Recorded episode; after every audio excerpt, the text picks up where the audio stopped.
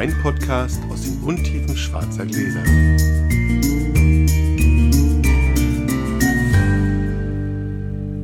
Hallo Sascha. Hallo Felix. Andere Menschen hamstern Klopapier. Wir hamstern Podcast-Episoden, könnte man sagen. Zur Sicherheit. Zur Sicherheit. Wir legen nochmal wieder ein bisschen vor. Und äh, können vielleicht, ich kann mal schnell wieder erklären, was wir hier machen. Und nur zu beruhigen, wir dürfen uns ja treffen, wir arbeiten. Wir arbeiten, genau. Und haben natürlich Abstand. Äh, großer, großen Abstand. Weit zurückgelehnt sitzen wir hier. Haben kleine Gummiböppel um unsere Gläser, damit wir die nicht aus Versehen verwechseln, wenn wir Hm. einschenken. So, wir schenken uns nämlich in schwarze Gläser Wein ein, jeweils einer dem anderen. Der weiß das dann nicht, was das ist. Und während der, der es nicht weiß, das verkostet, vor allem mit dem Fokus auf die Frage, gefällt mir das oder gefällt mir das nicht, erzählt der andere einen Schwank aus seinem Leben. Dann wird aufgedeckt und ein bisschen was über den Wein erzählt. Und wer anfängt, entscheidet der Würfel. Und wir sind wieder bei Sascha. Mal gucken, ob. Ich habe dir eine einzelne Licht. Ja, ich würfel eine 4. Oh, Oh, Pasch, unser erster. oh eine 1.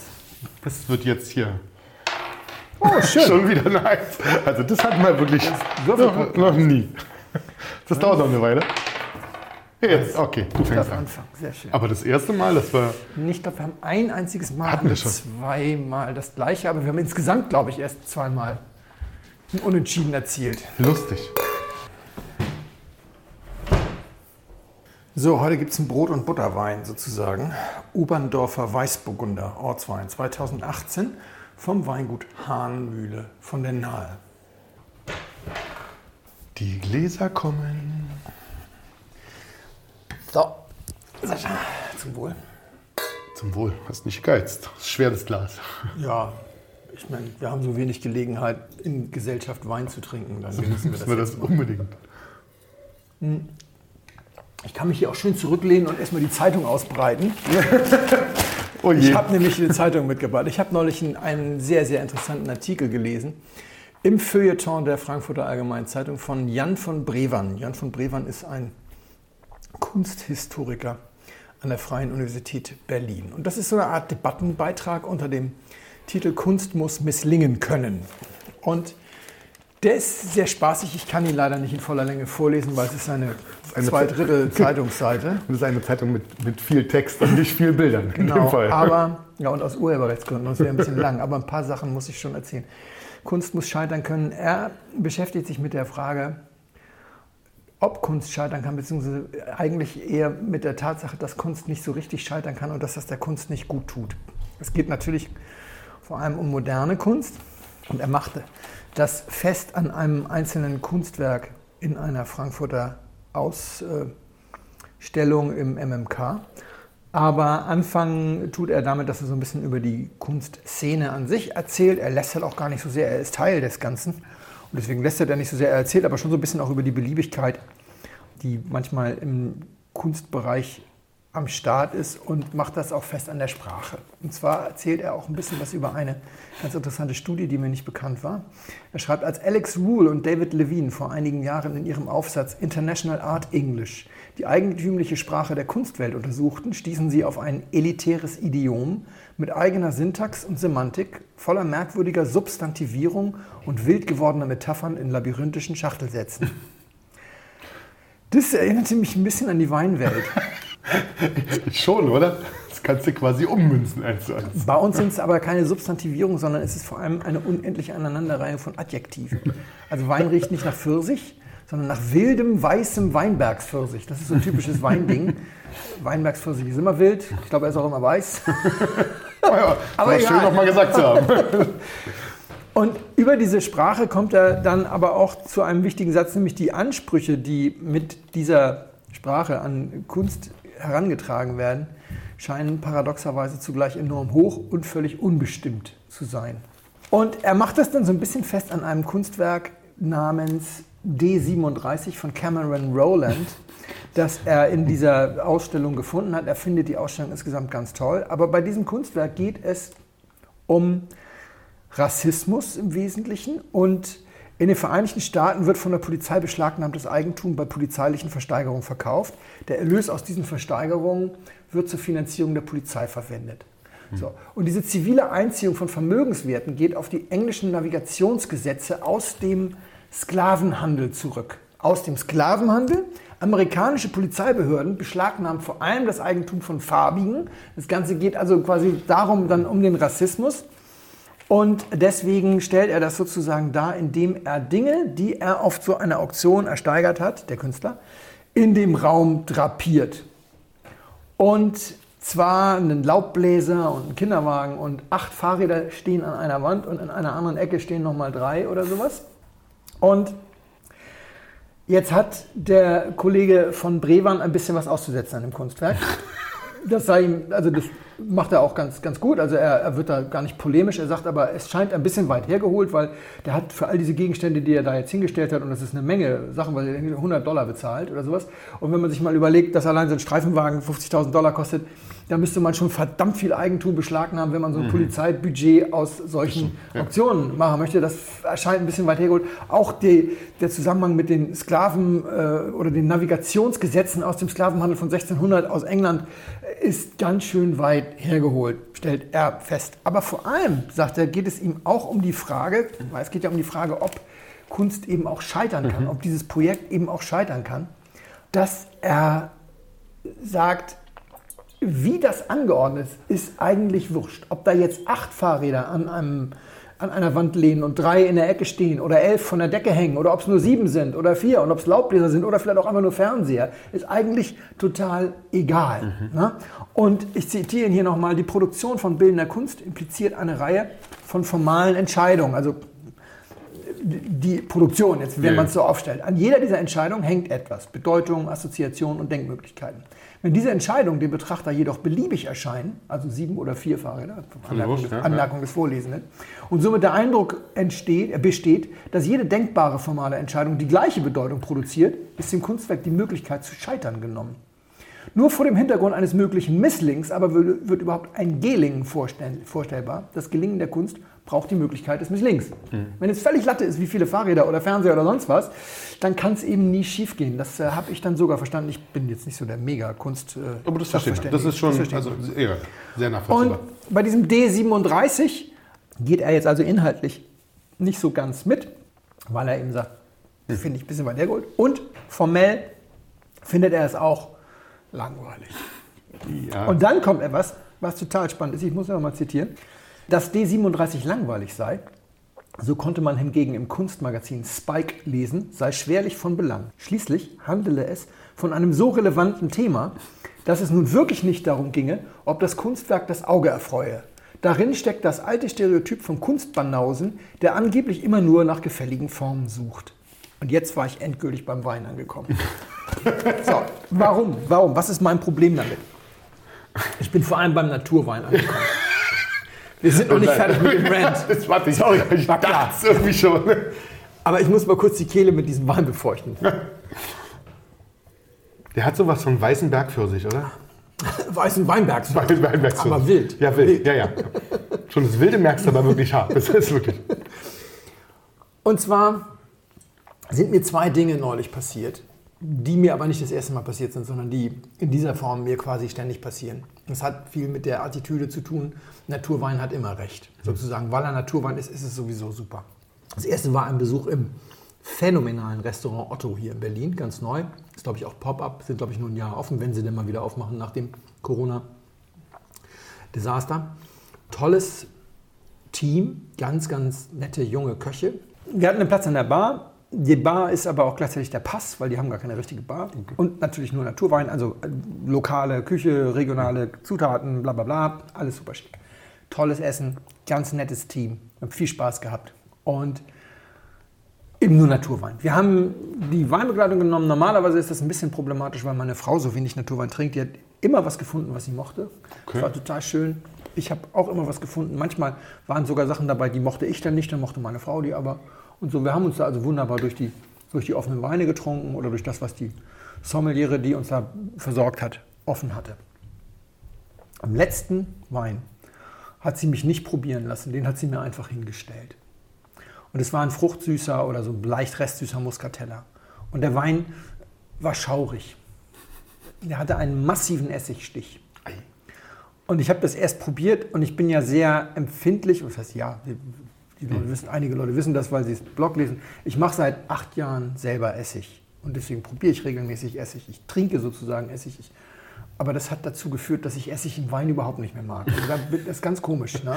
Also so Kräuteressig abschmecken, muss dann noch ziehen und so, alles kein Problem. Teilweise sogar lecker, sodass ich das dann freiwillig runterspucke, ja. statt es auszuspucken. Aber bei, bei Essigbildung im, im Wein bin ich mhm. sofort draußen. Und dann habe ich das erst probiert und konnte das nicht trinken. Und dann sagte ich zu ihr, es tut mir wahnsinnig leid, aber ich bin mit diesem Wein unglaublich unglücklich. Und dann räumt sie den ab. Ein bisschen angefasst hatte ich die Ahnung mit den Worten, also da sind Sie der Erste, der den nicht mag. Wenn du den Satz in der Sommelier-Prüfung bringst, bist du durchgefallen. Ja, klar. Ja, brauchst du gar nicht weiterzumachen. Es gibt so Fehler, die kann man vielleicht noch wieder ausbügeln. Aber wenn du den Spruch ja, bringst im, im Service-Part, ja. da kannst du hinterher Wasser in Wein verwandeln und fällst trotzdem durch. Trinkgeld passé. Nee, tatsächlich hat mir das den Abend nicht verdorben, weil ich bin da mittlerweile. Ja, im Regelfall. Im Regelfall ja. Trinkgeld passé. War ein dickes Trinkgeld, weil war immer noch nett, war letzter, war letzter Wein. Wenn es der erste Wein gewesen wäre, hätte ich ja, kippen können. Ich habe aber auch nichts gesagt. Ich sage dann nichts. Sie hat den abgeräumt, sie hat mir was Neues gebracht, alles wunderbar. Ich glaube, ich habe noch mal den Petnat getrunken vom, vom Anfang dann hm, irgendwie. Das okay. passte dann auch. Und interessant fand ich aber, sie hat den Wein nicht probiert. Das war ein Flaschenfehler. Essig Bildung ist ein Flaschenfehler. Mhm. Und wir haben hier im Podcast, Josef Christoffel Junior war gierig geworden. Ey, der erschießt Passiert. seine Weine mit Schwefel, wenn die fertig sind. Ja. Und trotzdem können die gierig ja. werden. Ja, das hat auch nichts. Das ist jetzt nicht so ein Naturwein-Bashing, Blaming für wenig Schwefel oder so. Klar, wenig Schwefel hilft, wenn ne, die Essigbakterien erstmal an Bord sind. Aber ich mache meinen Essig ja auch aus geschwefelten Wein. Also ich, ich, weiß selber, dass das wirklich, das ist kein Naturweinphänomen. Das kann durchaus mal passieren. Ja, sie hat den Fehler gemacht, hat es nicht probiert. Sie hat den auch hinterher nicht probiert. Sie hat irgendwelchen anderen Leuten das zu trinken gegeben, die sich wahrscheinlich dann nicht getraut haben, sich zu beschweren, weil die sagen, ja, Naturwein, das muss bestimmt ah, so. Okay. Aber weißt du, da machst du 15 Monate nebenberuflich so eine Ausbildung und steckst da viel Geld rein, dann darfst du dich doch auch trauen, auch deinen Job zu machen. Warum äh. gibst du denn jetzt den Job auf, bloß weil das Naturwein ist? Sie hätte auf die Idee kommen können, nachdem ich den ganzen Abend klaglos Naturwein getrunken habe, sogar bei dem einen oder anderen Wein, ich habe niemals Name-Dropping, ja, ich kenne den Winzer, so wissen wir, haben wir schon mal drüber äh, gesprochen, äh. machen wir nicht. Aber bei zwei Weinen habe ich den gesagt, den nehme ich gern, den kannst du so einschenken, den habe ich schon mal getrunken. Mehr nicht. Ja, ne? ja. So, also, und da weiß man doch, ich bin alles mitgegangen, da weiß man doch, dass ich jetzt nicht so ein Typ bin, der jetzt keine Ahnung von Naturwein hat. Deswegen, egal. Also das, das, dachte ich so, wie schade, weißt du, dann gibst du so deinen, deinen ganzen Berufsstand auf. Das, das hatten wir schon mal, das liegt ja auch daran, dass sie es einfach dann zum Teil nicht können. 15 Monate reichen halt dann auch nicht. Ja, aber du kriegst trotzdem beigebracht, am Gast, wenn der Gast den Wein zurückgehen lässt. Ja, das Immer erstmal die Flasche probieren. Könnte ein Flaschenfehler sein, selbst wenn er Schraubverschlossen ist. Aber die Frage ist, hat sie wirklich beigebracht gekriegt, dass das, was sie da ja, ausgeschenkt hat, ein Fehler mir, war? Ich habe das später irgendwo erzählt und irgendjemand sagte, die sei gar keine Sommeliere, die sei nur die Kellnerin, die sich am meisten für Wein interessiert. Ich weiß es nicht genau. Ich habe auch, du, ich habe mit, der, ja, ja. mit der gar kein Hühnchen zu rupfen. Ich habe nur so gedacht, das ist so ein bisschen bezeichnend, denn es passiert ja auch mit wirklich vollwertigen ja, Sommeliers, dass du anfangen musst zu diskutieren. Und sagst, das ist nicht, der Wein ist fehlerhaft, aber es ist kein Produktionsfehler, es ist einfach ein Flaschenfehler. Es ist so wie, als würdest du sagen, Naturweine können nicht korken. Ja, so ungefähr so, also albern. Die zweite Geschichte fand ich auch noch ein bisschen krasser eigentlich, aber auch so typisch. Ich war mit Freunden verabredet zum Lemberger trinken. Blaufränkisch und Lemberger. Und ein Freund hatte gesagt, Leute, ich habe hier sechs Flaschen. Das reicht nicht für eine richtige Probe. Lass mal frugal. Ich mache was Schönes zu essen. Wir trinken ein bisschen gereiften. Und jeder, der was hat, bringt noch was ja. mit. Ich habe mitgebracht Blaufränkisch R von, äh, vom Bürgerspital. Konnte ich nicht. Du konntest nicht, genau. Ich, konnte ja. ich habe Blaufränkisch R vom Bürgerspital mitgebracht. Wirklich schöner Wein. Und, und äh, ein anderer hat mitgebracht kann es mir nicht merken. Heißt der, heißt der Lutzmannsberg oder Lutzmannsdorf? Lutzmann. Lutzmannsberg. Alte Reben von Moritz. Das ist, glaube ich, der teuerste Blaufränkisch, den du im Moment überhaupt kaufen kannst. Und irgendwie 90 Euro. Ja, ja, ist, genau. Also ist nicht kein, kein Geschenk. Ja, ja. Und der Kollege, der eingeladen hat, hatte irgendwie ein paar gereifte GGs am Start oder an einem, und das finde ich mittlerweile schon fast unheimlich, Graf Adelmann, dieser Schwarze Löwe oder wie der heißt, also Klein Bottwarer, Süßmund, hast du nicht gesehen, kann man kein Mensch ausschränken. Das hat er schon wieder gewonnen. Also ich habe schon mal eine Blindprobe gemacht und, und diese gereiften Adelmann-Dinger, die, und da waren auch starke Österreicher am Start, ja. ne? und diese gereiften Adelmann-Dinger, die haben irgendwie schweren Schlag bei den Verkostern, die ich so kenne. Und bei mir. Und ein Freund, der dem Naturwein sehr zugeneigt ist, hat mitgebracht von den Lassacks einen Wein. Ihr Palassack macht seit 2016 oder so, füllen sie ihre eigenen Weine. Das war ein 17er Gutswein, mhm. Naturwein. Stefanie heißt sie, glaube ich. Ihre Eltern haben für die, bei der Genossenschaft abgeliefert. Sie haben die Weinberge übernommen, haben die schon während der Ausbildung Bio umgestellt. Ich habe was geschrieben über die der Schluck, deswegen weiß ich das alles so. Und ich kenne auch viele Weine von denen. Und tolle Weine, tolle Leute. Aber es war ein 17er Gutswein. Der darf dann auch schon. Ein 17er Gutswein, ja. Also wenn du dann 17er Gutswein von Graf Adelmann daneben gestellt hättest, dem wäre das genauso ergangen wie diesem 17er Gutswein. Er ist nicht getrunken worden. Er ist langweilig gewesen. Im Kontext von gereiften GGs und Lutzmanns ja. Dorfberg, alte Reben ja, ja, und was da noch so alles am Start war. Und ja, also auch mein, auch mein, mein Bürgerspital hat da gar nicht so wahnsinnig gut abgeschnitten, weil er erst vier Jahre alt war. Aber immerhin konnte er noch mithalten. Und im freien Trinken hat den jeder noch mal probiert. Dann gab es einen leckeren Eintopf mit so einer scharf gewürzten Wurst oder sowas. Und dann haben sie natürlich die kräftigen Dinger genommen. Klar. Und kein Mensch hat mehr den Lassack getrunken. Der war im Kontext natürlich langweilig. War ein Gutswein. Zwei Jahre alt. Am nächsten Tag, der Kollege nimmt den dann wieder mit nach Hause, weil war noch die Hälfte drin. Ist ja auch in Ordnung, mache ich auch so bei solchen Gelegenheiten. Poste er bei Facebook Foto, ja, jetzt irgendwie noch ein bisschen Luft, richtig toller Wein, macht viel Spaß, trinkt ihn jetzt aus. Aber er, fairerweise, er sagt toller Saufwein oder Trinkwein oder sonst was. Okay. Und prompt kommt wieder diese ganze Naturwein-Possi und kommentiert so, ja, du bist da ja auch eher so mit den konventionell Weintrinkern unterwegs, die verstehen das alles nicht. Ja, so, ja hm. ich denke so, schon, schon, genau, ja, ja, klar, ja. Naturwein kann übers Wasser gehen. Klar. Ja, du nimmst einen beliebigen Ortswein von jemandem, äh, Gutswein besser als alles von jemandem, der seinen, seinen zweiten Jahrgang überhaupt im Leben füllt und dann haut er einfach mal so alles weg, was da so klar. steht. Klar. Das ist doch logisch. Also Aber weißt du, was an dieser, wie in der Kunstszene, ja, so nach dem Motto, man, man darf sich ja nicht outen als, warte mal, ich muss mal gucken, wie, wie ähm, Banause, der angeblich immer nur nach gefälligen Formen sucht, ja, hat der Kollege sich nicht getraut, auf diesen Kommentar zu antworten ja, ja. mit, ich habe übrigens auch Graf Adelmann getrunken und Lutzmanns Bergdorf und fand die geil. und hab die doch auch lieber gemocht zu dem scharfen Eintopf. Ja, die dicken Dinger, die acht Jahre, neun Jahre, zehn Jahre gereift waren, ja? ja? Sondern so, ja, nee, stimmt schon, die sind eher konventionell unterwegs. Ich so, Facepalm, weißt ja, du? Ja. Der Knall eben war übrigens mein, mein, mein Palm gegen die Stirn. ähm, ich hoffe, das Mikro hat das jetzt nicht zu sehr. So, und das ist so, das ist so dieses, das, was ich, was ich meine, dass du, hm. dass du so in dieser, äh, Form so gefangen bist, dass du äh, sagst, das sind alles Wunderdinge, ja, und, und wie eben wie moderne Kunst gegen Rassismus. das, das ist Jetzt erstens moderne Kunst und, und, Rassismus. Das kann gar nicht schief gehen. Genau, das muss funktionieren. Ja, ja, klar. Und jetzt kommt aber der Knaller, der Teil, den ich nicht vorgelesen habe in diesem Artikel. Er hat sich dann nämlich, weil er ist, und da finde ich, erinnert er mich sozusagen an mich selbst. Er ist eben kein Hater, er ist Teil des Zirkus und er mag moderne Kunst. Ja, und er macht sich da halt nur seine Gedanken drüber. Und er hat sich dann einfach in diesen Ausstellungsraum gesetzt und hat mal beobachtet, was so passiert mit diesen. Und dann sagt er, dann kommen die Leute halt rein. Er sagt auch, das ist nicht repräsentativ, weil er dann nur so ein bisschen gesessen hat. Dann kommen die Leute rein und gucken als erstes mal sich mal um und denken so, ey wow, das ist jetzt aber hier 60er Jahre. Laubbläser irgendwie in den leeren Raum stellen und das dann Kunst. Das ist eigentlich seit 40 Jahren vorbei. ah, da liegt noch irgendein Essay zum Lesen, wo dann irgendwie dieser Kontext, bisschen blättern, ah, Rassismus, nochmal kurz umgucken, gehen wieder raus. Das ist einheitlich die Reaktion gewesen, die er erlebt hat. Und in seiner Welt, in der Welt der Ausstellungsmacher, des Mäzenatentums und der ich sag mal, staatlichen Kulturförderung, sollte das anders sein. Ist das egal, weil du brauchst niemanden, der das Zeug kauft. Ja, dieses Kunstwerk zum Beispiel kann man auch gar nicht kaufen, das kann man immer leihen.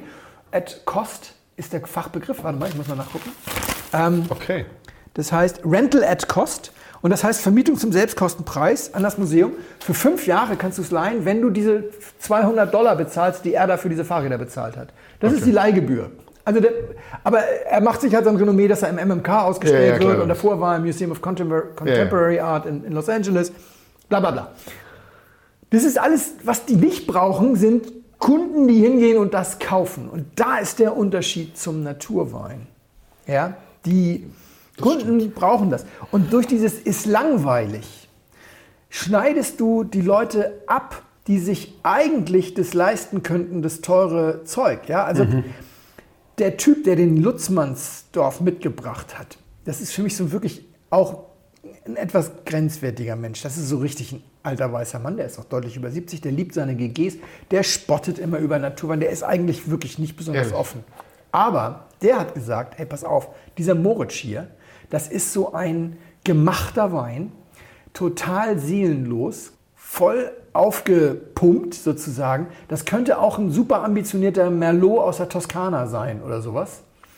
Das heißt, er ist mit dem Wein total hart ins Gericht gegangen, von wegen, die suchen immer nur die dicken Formen und den Rubenswein und so. Und gesagt, ich bin auch raus beim Moritz, ich kaufe das nicht mehr. Das heißt, im Bereich Lemberger hättest du mit dem Menschen durchaus auch eine interessante Diskussion anfangen können. Wenn du vielleicht zum Beispiel von den Lassacks den Lagenwein ja. mitgebracht hättest, der wirklich auch sehr spannend ist oder sowas. Ne? Und nicht erwartet hättest, dass du da mit deinem Gutswein jetzt irgendwie die GGs wegschießt. Und die machen jetzt einen Bogen um, um den ganzen Naturweinkranz. Und das hat zur Folge, und das sage ich komplett ohne Häme, dass die ständig alle pleite gehen.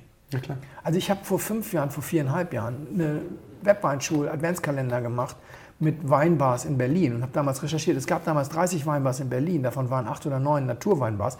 Drei waren auch zu cool, um mitzumachen. Die wollten, ja, YouTube, nee, das, ist, das brauchen wir nicht, haben wir nicht, haben, mögen wir nicht so. Echt? Von denen war ein Jahr später noch eine da und heute ist keine von denen mehr da. Ehrlich? Ja. Und die von den anderen Bars sind auch ein paar weg, aber etliche auch noch da. Und die haben dann alle zugemacht, weil sie vom Erfolg überwältigt waren. Ja, es war so erfolgreich und das ist ja zu viel, jeden Abend volles Haus. Aber nach drei, vier Monaten bist du dann doch Leuten begegnet, die sagten, naja, das schuldet mir noch eine ganze Menge Geld. Und die sind auch nie wieder aufgetaucht. Und die Ankündigung, sie würden jetzt mit einem überarbeiteten Konzept dann bald wiederkommen, auch nicht. Ja, die waren einfach alle richtig so weg. Die waren so richtig weg. Ja. Und jetzt gehen auch gerade, und deswegen bitte, bitte, das ist überhaupt nicht chemisch gemeint, weil jetzt kommt natürlich Corona dazu. Das verschärft die Situation für ganz viele Leute, die echt rechnen können, um Himmels Willen. Aber jetzt, neulich ist dann so auch so, ein- so ein anderer Händler pleite gegangen. Ich habe auf Facebook ganz wenige Leute blockiert, aber die, die ich blockiert habe, sind fast alles Naturweinhandys, weil die so wahnsinnig aggressiv geworden sind, auch mir gegenüber. Du, wenn ich die meisten meiner Posts teile ich öffentlich. Das heißt, ich muss nicht mit denen befreundet sein, damit die dann da entsprechend ihre Kommentare hinterlassen können. Und einige waren dann so aggressiv, dass ich die dann wirklich auch ausgeblendet habe. Ist doch schade, es geht ja eigentlich nur um ein Genussthema, wa? Aber dann habe Spaß ich miteinander. Ja, und dann habe ich aber schon gesagt, so, weißt du, wenn du erfolgreich bist, dann bist du nicht so aggressiv. Und siehe da, dauerte dann immer ein paar Wochen oder Monate und dann war der Laden weg. Und natürlich auch alles des Erfolgs wegen oder sonst was. Und einige von denen, würdest du dann denken, das sind ja solche Gurus, die müssten doch sofort einen neuen Job finden, irgendwo Ja, anders oder so. Nein, nein, das ist, genau. Aber die, nee, weil die Leute merken, dass das tatsächlich Kassengift ist. Und es ist nicht Kassengift, weil die Weine so schlecht sind. Die Weine sind teilweise granatenstark. Es ist Klar. Kassengift, Gift, weil diejenigen, die wirklich das Geld haben, sozusagen die Kunstsammler unter den Ja. Weintrinkern, die fassen das mit der Kneifzange nicht an. Weil wenn sie sich mal erdreisten zu sagen, das ist mir jetzt aber ein bisschen viel erzählt, Alüt, ja, naja, du hast ja keine Ahnung. Ja, ja, genau. Ja, stimmt. Also lassen Sie das. Und wir müssen dringend weg davon, weil ich finde, das, und es gibt, zum Glück gibt es auch ein paar Händler, die es richtig machen. Aber jetzt reden wir erstmal über Das tut mir leid, kann ich nicht alle. Das ist alle. Ja, das ist das beste, Riecht nur noch nach Pfirsich. größte Kompliment, das man einem Wein machen kann. Also war, war, war gut. Ist aber schon lange her. Ist schon lange alle. Soll ich dir schon mal noch mal was Neues holen? Jetzt wird total lieb. Ich dir mal schnell was, ohne aufzudecken, was es ist. Ja, damit ich auch drüber sprechen kann. Ich Genau. habe ja gar keine Ahnung mehr. Ich glaube, der war alle beim Artikel. Vorlesen.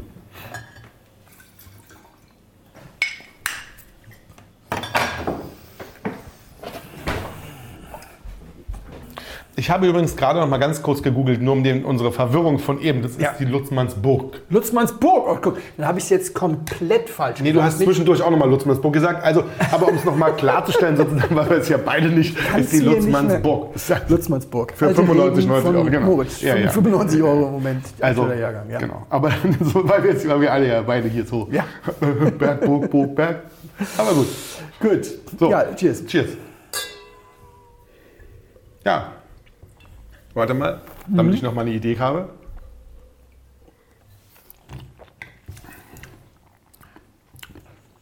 Mag das gern. Ja. Tatsächlich. Es ist schön, es, ist, es hat eine, es hat eine, eine Leichtigkeit trotz einer trotz einer starken Präsenz am Gaumen. Ja, es ist trotzdem nicht so, dass es, dass, es, dass es schwer ist, aber es ist schön präsent, bleibt auch schön lange. Hat, ich hatte erst überlegt, ob es so was leicht Bitteres hat, aber das ist es gar nicht. Also es ist nicht, es ist nicht so ein Bitterton, wie man ihn sonst manchmal hat. Ja. Es ist bloß, naja, vielleicht ist es Grip. Also, Ich- weißt was Grätsch ich mal rein. Ich glaube doch, aber er ist so fein, Ja. dass er eben gut ist und nicht schlecht. Ja, ja, vielleicht das. Es ist so dieses animierende Bitter, was Ja. wirklich manchmal da ist, wo du so denkst, so noch ein Milligramm mehr und es wäre störend, aber es ist eben nicht störend. Es ist Genau, es liegt bloß so hinten im Gaumen, dieses Ja, kleine, es- und dann ist es aber auch Ja. wieder weg und es bleibt nur noch die. speicheltreibend Ja, genau. macht Bock auf mehr. Genau. Total schön. Ist wahrscheinlich ein Naturwein. Nein, keine Ahnung, aber Ja, kann man sich drüber streiten. Darüber müssen wir gleich nochmal reden, ob das Naturwein ist. ähm, Es ist nämlich genau das, es ist vor allem guter Wein. Ja, das- das ist ist total ziemlich Latte, guter ob Wein, das ja. Naturwein ist oder nicht. Ne? völlig. Also den würde ich, und ich bin ja, wir wissen ja auch alle, ich bin jetzt kein riesen Naturwein-Fan, aber wenn es gut ist, ist es gut und dann trinke ich es total gern. Ja. Also diesen Wein, aber der ist relativ jung, Ja, ist 2018. also du sehr jung sogar. Du eine Okay. Idee, wo er herkommt? Aus der Pfalz. Ja, würde ich sagen, konnt, könnte man denken, dadurch, dass 18 so warm war, ist es dann ein bisschen nördlicher nahe. Aber das schmeckt schon eher wie, also 17 wäre sowas dann aus der Pfalz gekommen. Also kommt es woher? Von der Nahe. Von der Also Nahe. Ein bisschen weiter. Ah, ja. Ja. Riesling oder Weißburgunder? Nee, das ist Weißburgunder. Ja, Weißburgunder. Ich hole mal die Flasche. Ja, das ist schön.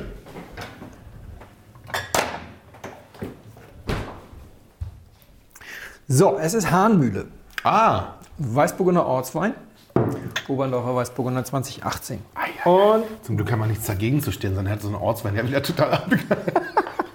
ja klar, das ist äh, in der GG-Probe hätte der wahrscheinlich auch dann alt ausgesehen, weil das GG, wenn das GG zu ganzer Reife äh, Ja, ja. gekommen ist, ist der wahrscheinlich dann nicht mehr der. Also die Geschichte hinter diesem Wein ist, du kriegst den auch zum Beispiel bei Holger, also bei, äh, bei Vinikultur.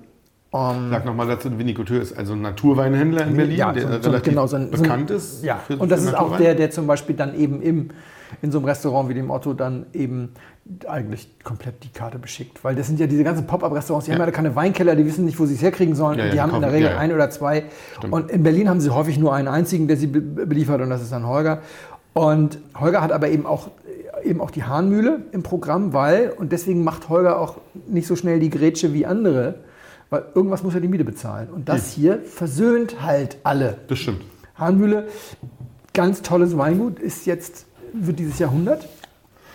Und Alt. ist, ja, alt und äh, in Familienbesitz. Und vor drei Jahren hat der Johannes, der Junior, den Keller übernommen. Und der kam offensichtlich aus dieser Natural-Schiene so ein bisschen, hat sehr viel anders gemacht. Es war das erste Jahr, dass ich die Weine für ein Gummio verkostet Ja. habe. Er hat alle großen Lagen lange auf der Vollhefe ausgebaut, wie das eben so die Naturwein-Fans auch machen. Und das fand ich furchtbar. Und ich habe dann mit der Chefredaktion noch gesprochen und gesagt, wir machen jetzt nicht den Fehler, dass wir einem Jahr, einem, einem Weingut, das seit 97 Jahren Familienbesitz ist, In einem komischen Jahr. In dem ersten Jahrgang, weißt du, und dann so Welpenschutz, habe ich gesagt. Wir brauchen. Welpenschutz. Das geht jetzt nicht nach unten, auch wenn die Punkte nicht für die drei Trauben reichen. Also drei Trauben ist ein guter Betrieb. Äh, Und da hat die Chefredaktion, also Britta, hat gesagt, ja klar, logisch, machen wir. Also es ist ja jetzt auch nicht total versemmelt, aber die großen ja. Lagen sind so ein bisschen. Ich habe extra in Vorbereitung auf diese Sendung jetzt nochmal eine Konterflasche aufgemacht, so nach zwei, drei Jahren. Ich habe immer noch das Problem, dass diese Weine sehr opulent, sehr cremig waren, aber der 16er Jahrgang an der Nahe, ein granatenschöner Jahrgang, sehr fein ziselierte, sehr gut strukturierte, säuregetragene Laserschwertweine. Und da passte das überhaupt nicht. Im nächsten Jahrgang, 17, ein auch gutes, sehr gutes Jahr, auch viel Struktur, kamen die Weine extrem konventionell daher. Alles zurückgeschraubt. Und dann merkst du, irgendjemand muss das Zeug kaufen. Klar. Wenn es nur rumliegt, ist das auch Und schade. du kriegst sofort das Feedback, wenn du auf einmal, wenn auf einmal der eine oder andere sagt, ah, läuft diesmal nicht so gut oder sonst Naja, was. da wollen wir ehrlich sein, bei einem, bei einem Betrieb, der 97 Jahre am Markt ist, da hat, der hat einfach sehr viele Kunden, die bei ihm im Hof kaufen.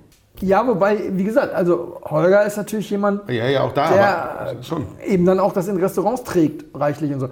Also unabhängig davon, im nächsten Jahr habe ich gedacht, so, ach Gott, also Das war jetzt aber auch eine volle Rolle rückwärts. Eine halbe hätte du nur auch getan oder sowas. Und dann kam der 18er Jahrgang und da war ich total begeistert. Ich habe diesem Wein nur 88 Punkte gegeben im Gourmillon und ich habe insgesamt auch geschrieben, auch im Text dann geschrieben, dass ich ihn höher sehe. Für mich sind das glatt 90 mindestens.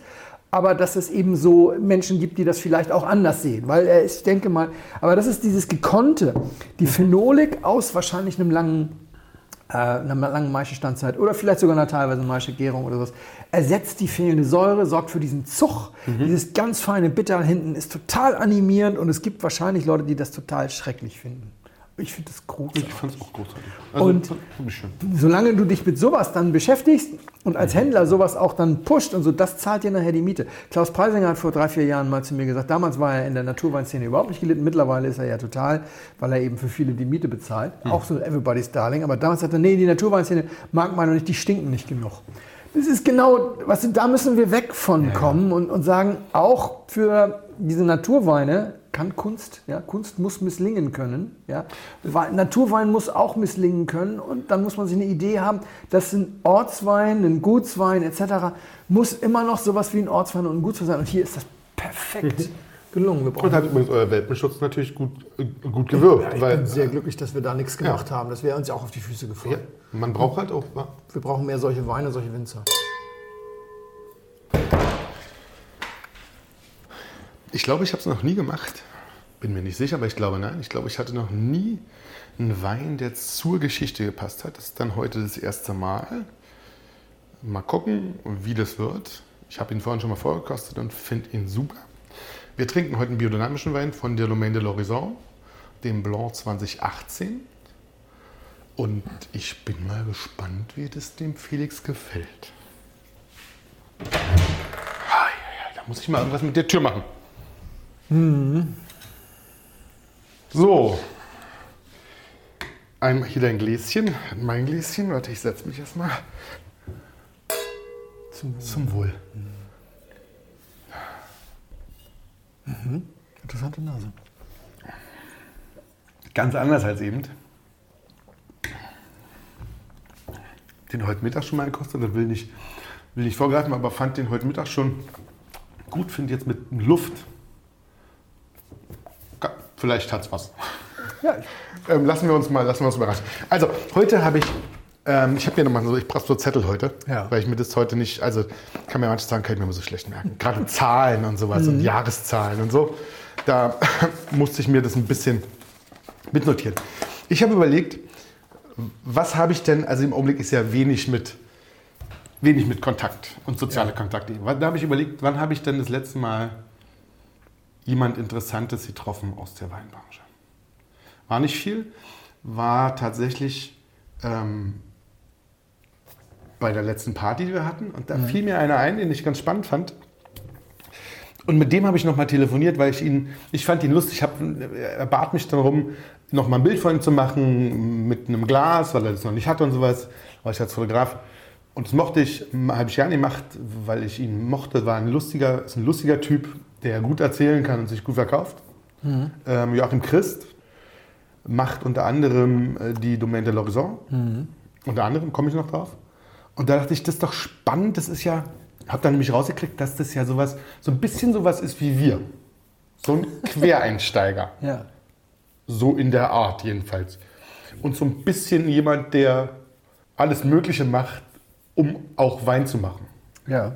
So. Und das fand ich ganz spannend. Da habe ich mit ihm telefoniert und habe ihn gefragt, ob er mir dann mal erzählen kann und, oder ob er Lust hat, mir zu erzählen, wie er denn da so hingekommen ist. Und dann haben wir das so ein bisschen in einer Kurzform zusammen gemacht. Und das dachte ich, ist doch eine schöne Sache, darüber zu, darüber zu sprechen, über so, einen, über so einen Menschen, der so von rechts und links zum Wein kommt und dann auch da hängen bleibt und das sehr liebt und auch mit ja. viel Leidenschaft alle möglichen Sachen macht.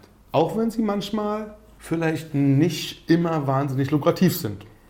Kommen wir auch noch. Ja, klar. Der, also, ich fand die erstmal spannend. Tatsächlich ist er ein bisschen älter, als ich dachte. Also, der, der war ja schon von 76 bis 79 Koch in Burgund.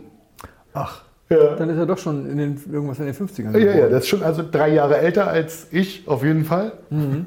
Und, und also, also, er mochte das sehr, er liebte das da sehr und war, der hatte sein eigenes Restaurant dann aber schon in, in Deutschland mit 18 irgendwie. Und so ein, fing dann an mit so einem kleinen Weinhandel Ja. das er eigentlich für sein Restaurant machte, aber da er so gutes Zeug hatte, weil er ja vorher in Burgund gelebt hat, also in Ja. jungen Jahren, hatte er natürlich gute Kontakte und hat dann, hat Wie dann heißt für sein Weinhandel eigentlich? sein Weinhandel heißt alles Wein. Alles Wein. Weil ich weiß, dass, es, dass er, glaube ich, sehr, sehr gute Sachen Er hat sehr ex, also er hat qualitativ sehr hochwertige Sachen Ja. und auch Sachen, die nur er hat tatsächlich. Sachen Ja. exklusiv. Und Hat er? Gleichzeitig bin ich ihm nie über, also dem Weinhandel nie über den Weg gelaufen. Ich meine, mittlerweile habe ich ja auch angefangen, ab und zu mal, also ich kaufe ja viel weniger als früher durch die vielen Musterflaschen und deswegen dann lieber mal höherwertige Sachen. Das stimmt. Aber ihm bin ich noch gar nicht über den Weg gelaufen. Alles Wein, okay. Hat gute Sachen.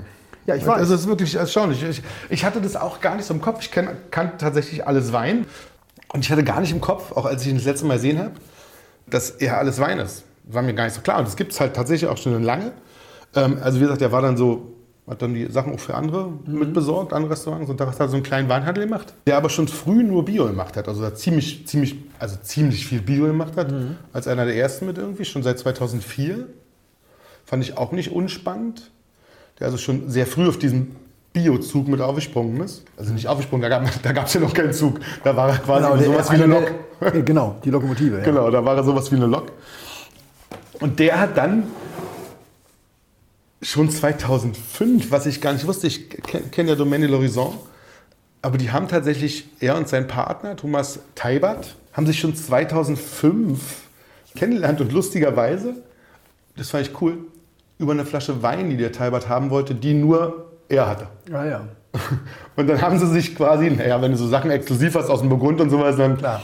musst du schon, dann, wenn du was willst von so jemandem, musst du schon mal nett sein. Und das war wahrscheinlich der Thomas. Und dann haben sie sich irgendwie kennengelernt, fanden sich ziemlich cool und haben dann zusammen überlegt, sie könnten ja Wein machen.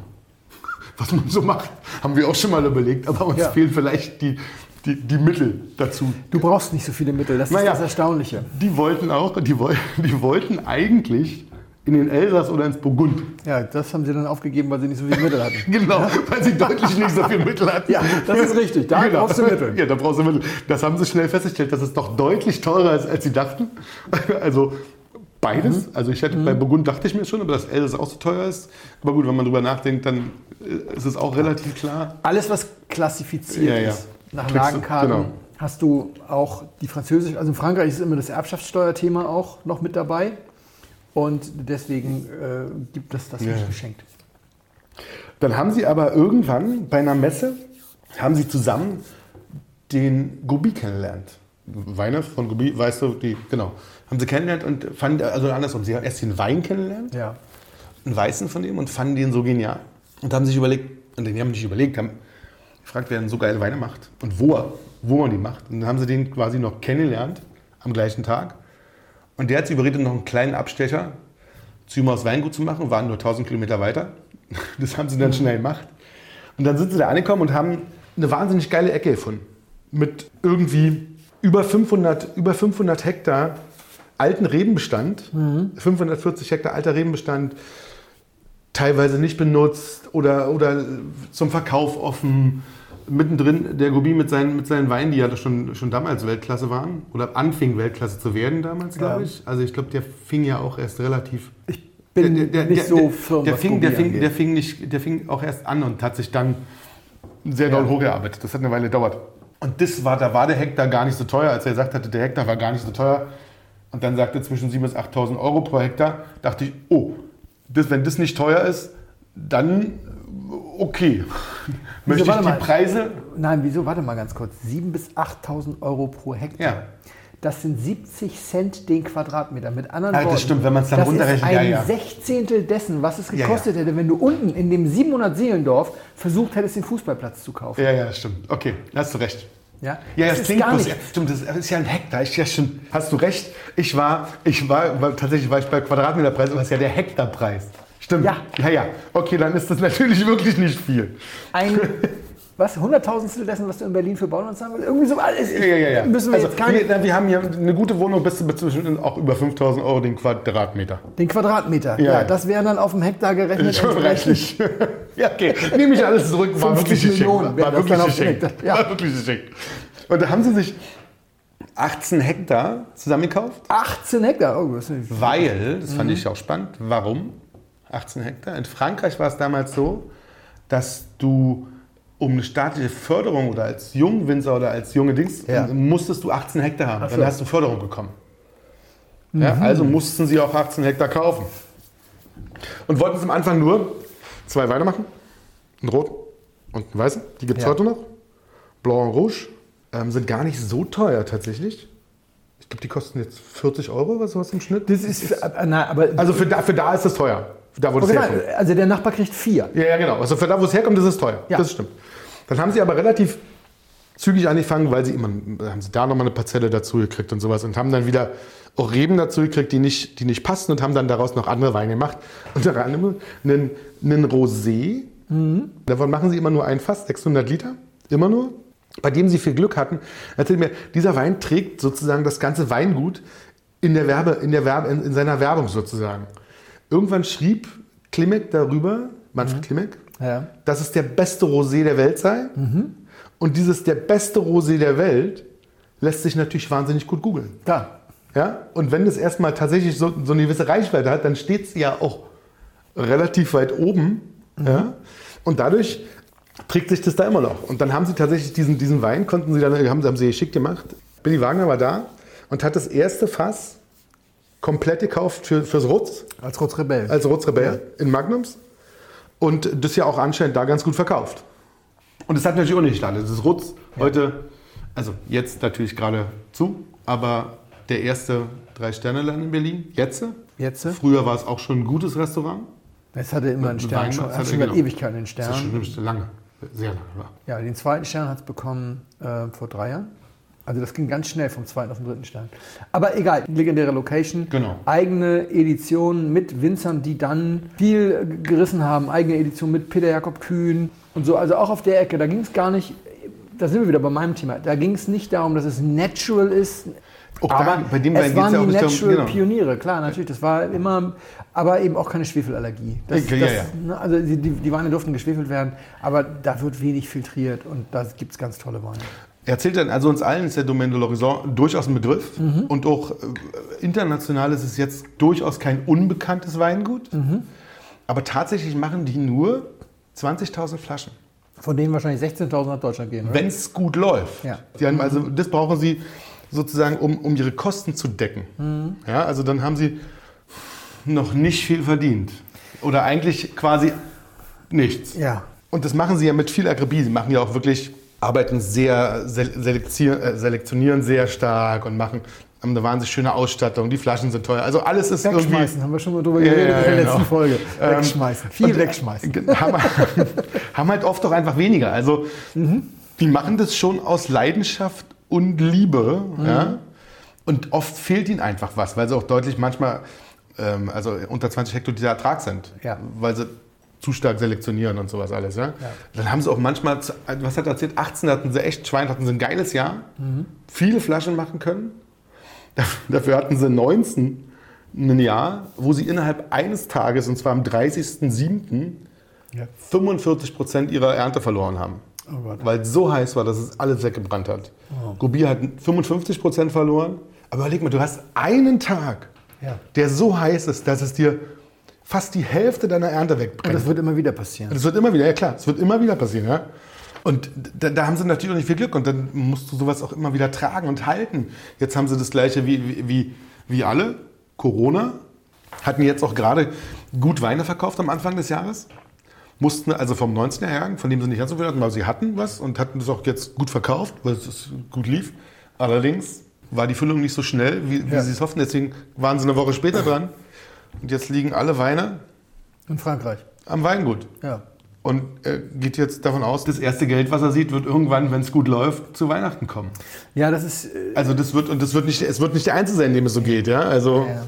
Die, also das, Also ich- alle, die stehen, steht alles quasi das Wasser, teilweise auch bis zum Hals. Ja, wir können nur das Unsrige dazu beitragen. Diejenigen unter unseren Hörern, die ein festes Einkommen haben und sich keine Sorgen machen können. müssen. Also die, die's, ja, und auch die, die es nicht so sehr können, aber die zum Beispiel verbeamtet sind oder Lehrer oder sonst was. Jetzt ist die Zeit. Ich kriege auch gerade ein Newsletter von meinen Händlern. Ihr müsst euch auch nicht schämen, ihr werdet jetzt Kriegsgewinnler. Also jetzt zum Beispiel Noble Ja, Wine Munich. Noble Wine ist auch ein schöner, ein schöner Händler in, in München. Gute, gute äh, Champagner und, und Burgund-Sortiment, 20% auf alles. Die haben keine Laufkundschaft mehr. Die haben sowohl einen Onlinehandel als auch einen Ja, ja. Dings, äh, einen stationären, für den stationären ist alles weg. Und da muss man sich nicht schämen, wenn man dann sagt, ach Mensch, jetzt doch mal Erik Rodis. Ja. Für jetzt nur noch 80 statt 100. Obwohl ich mir niemals eine Flasche für 100 kaufen wollte, genau. Aber jetzt einmal, wenn Genau. man sich leisten kann, macht es, weil da ist so viel Müssen Tolles dabei und die werden das Zeug nicht los. Die Genau. brauchen das und die müssen, die müssen Die das ja deswegen los. Ja, erstens das und zweitens, die wollen das auch raushaben, weil dann haben sie nachher auch wieder ein bisschen Platz für die neuen Genau. Sachen. Also selbst wenn sie an dem hier nur noch 2 Euro verdienen, dann haben sie wenigstens ist die Regalfläche leer, um dann Müssen wir aber natürlich trotzdem dazu sagen, im gleichen Atemzug sagen wir zu, wenn ihr rausgehen könnt, und noch können wir das ja, geht auch zu euren Händlern um die Ecke. Auch denen tut es gut, wenn ihr bei Klar. denen eine Flasche Wein kauft. Klar. Oder fünf. Zwei Sätze noch. Ja. Ähm, warum, man das alles so, warum man das alles so machen kann, ist ja, hat ja noch einen anderen Grund. Also mit, mit Domaine de l'Horizon, Mhm. er kann das machen, weil er noch tausend andere Sachen macht. Ja? Also er finanziert seine Liebe und seine Leidenschaft Mhm. durch andere Sachen. Was macht er, womit verdient er sein Hauptgeld? Weißt du es? Nee. Hochregalbau. Hat er von seinem Onkel übernommen. Okay, hat er dann geerbt. Dann nicht geerbt, aber also Ja. sollte das dann, also erbt nicht, aber hat sozusagen, der, sein Onkel wollte ihn da rein und da, da verdient er sozusagen sein Hauptgeld mit. Und er hat seit Ewigkeiten Mhm. alles Wein, bei dem er, das hat er schön ist, ein, ein, ein, ein sehr kontinuierlich laufendes Geschäft hat. Geschäft, Mhm. was immer sauber und ordentlich läuft. Ja. Und jetzt äh, hat er noch dazu, das weißt du, das hast du, hast du doch, hast du daraus getrunken, glaube ich? Achso, die machen Gläser, Die ne? machen Gläser Ja. mit Zalto, also mit Kurzhalto zusammen. Ja, das sind diese Josephinen. Josephinenhütte, genau. Und all das zusammen finanziert natürlich sozusagen die Leidenschaft eines Weinmarkens. Ja. Nur, nur dann kann man das, glaube ich. Also in manchen Sachen. Ja und nein. Also erstmal zum Wein hier. Das ist wahrscheinlich dann Domaine de l'Horizon, würde ich, würde ich vermuten. Das erste, das erste, was ich gedacht habe, als du vorhin, bevor du überhaupt angefangen hast, du gesagt, der riecht viel mostiger als mein Naturwein. Ja, der ist viel mostiger. Also dieses, es gibt also diese zwei äh, Erkennungsmerkmale in der Nase. Das eine ist der Sherryton, das andere ist dieser Most, dieser Cidre Apfelmostton. Den Sherryton mag ich nicht. Ist ja, hatten wir letztes Mal drüber gesprochen, auch ein Zeichen für Acetaldehyd. Ja, ja. Krebserregend, wollen wir nicht. Und genau. Most ist kein Problem. ich habe das dann erstmal probiert und gedacht, wow, das ist viel, viel naturaler als, als das, was ich gebracht habe. Und dann habe ich den zweiten Schluck genommen, während du so ein bisschen erzählt hast und gesagt, aber es ist geil. Ist wirklich gut. Gefällt mir ausnehmend gut. Würde mich deswegen überhaupt nicht wundern, wenn es Domaine de l'Horizon ist. Ist Klar. es, ja. Das ist das erste Mal, dass ich das mache, ich schon das erste Mal, dass ich einen Wein zur Geschichte habe. Nochmal kurz zu dieser Vermarktung. Es gibt verschiedene Vermarktungsstrategien. Ich habe unendlich viel Domaine de l'Horizon in meinem Leben getrunken, mit großem Vergnügen. Ich liebe das Zeug. Es ist ein wirklicher Herzenswein für mich. Ich habe ganz, ganz wenig davon selber bezahlt. Nämlich nur das, was ich glasweise bei Billy Wagner in der Rutz getrunken habe, in der Rutz Weinbar. Es gab quasi eine Zeit, wenn wir Date Night mit meiner Frau gemacht haben, die endete eigentlich immer mit einem Absacker im Rutz. Gibt Schlimmeres. Ja.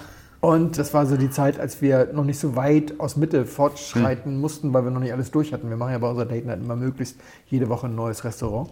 Und wir waren dann viel in Mitte unterwegs und dann hinterher immer noch zu Billy und später dann zu Falco, als Billy dann raus war, ins Rutz. Und da gab es für mich sehr oft ein Glas Domaine de l'Horizon.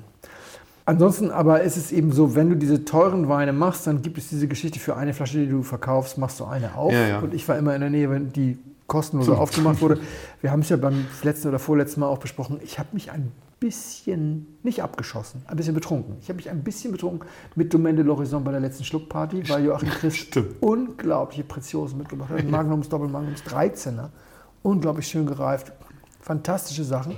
Und ich habe den ganzen Abend Domaine de l'Horizon getrunken. Wir haben schon bei Paul Dazu ist auch noch leider so ein sympathischer Typ. Das macht es noch. Das Ich habe es leider immer noch nicht geschafft, ihn kennenzulernen. Er war da, macht's- man hätte mir mal Hallo sagen Das können. macht es noch schwerer, das finde ich. Wenn du dann guten Nee, Wein ist ja- ja der, der. Typ noch sympathisch Ja, ist ja trinkt super. man es ja noch lieber. Das ist halt. Also, Aber ich bin halt sehr selten, also ich habe mir, glaube ich, ein oder zwei Flaschen im Leben gekauft und die waren dann auch noch im Ausverkauf irgendwo. Aber das ist halt, wenn du die Strategie gehst, ich will es teuer, dann musst du das so machen. Es gibt andere, die machen die Strategie, ich bin Verkaufsgenie und ich fahre los und ich überzeuge einzelne Gastronomen, meinen Wein zu kaufen und habe quasi kaum irgendwo Showrooms zu bespielen. Dann, äh, dann geht das auch. Ich glaube, dass man es nicht verallgemeinern kann. Aber ich möchte wirklich trotzdem allen Hörern sagen, ey, wer in Deutschland lebt und nie l'Horizon getrunken hat, auch wenn es aus Frankreich kommt, stimmt. der hat was falsch gemacht. Das muss man einfach mal getrunken haben. Und ich finde, das ist aber meine persönliche Meinung, Rot ist auch schön, ja, aber gibt so viele schöne große Rotweine, aber Weiß Es ist Granate, wa? Das Ist, Granate. Ja, ja. Welches. Jahr? 18. Wahnsinn. Aber deswegen habe ich ihn für heute Mittag schon aufgemacht, weil ich dachte, 18, ein bisschen Luft. Schön.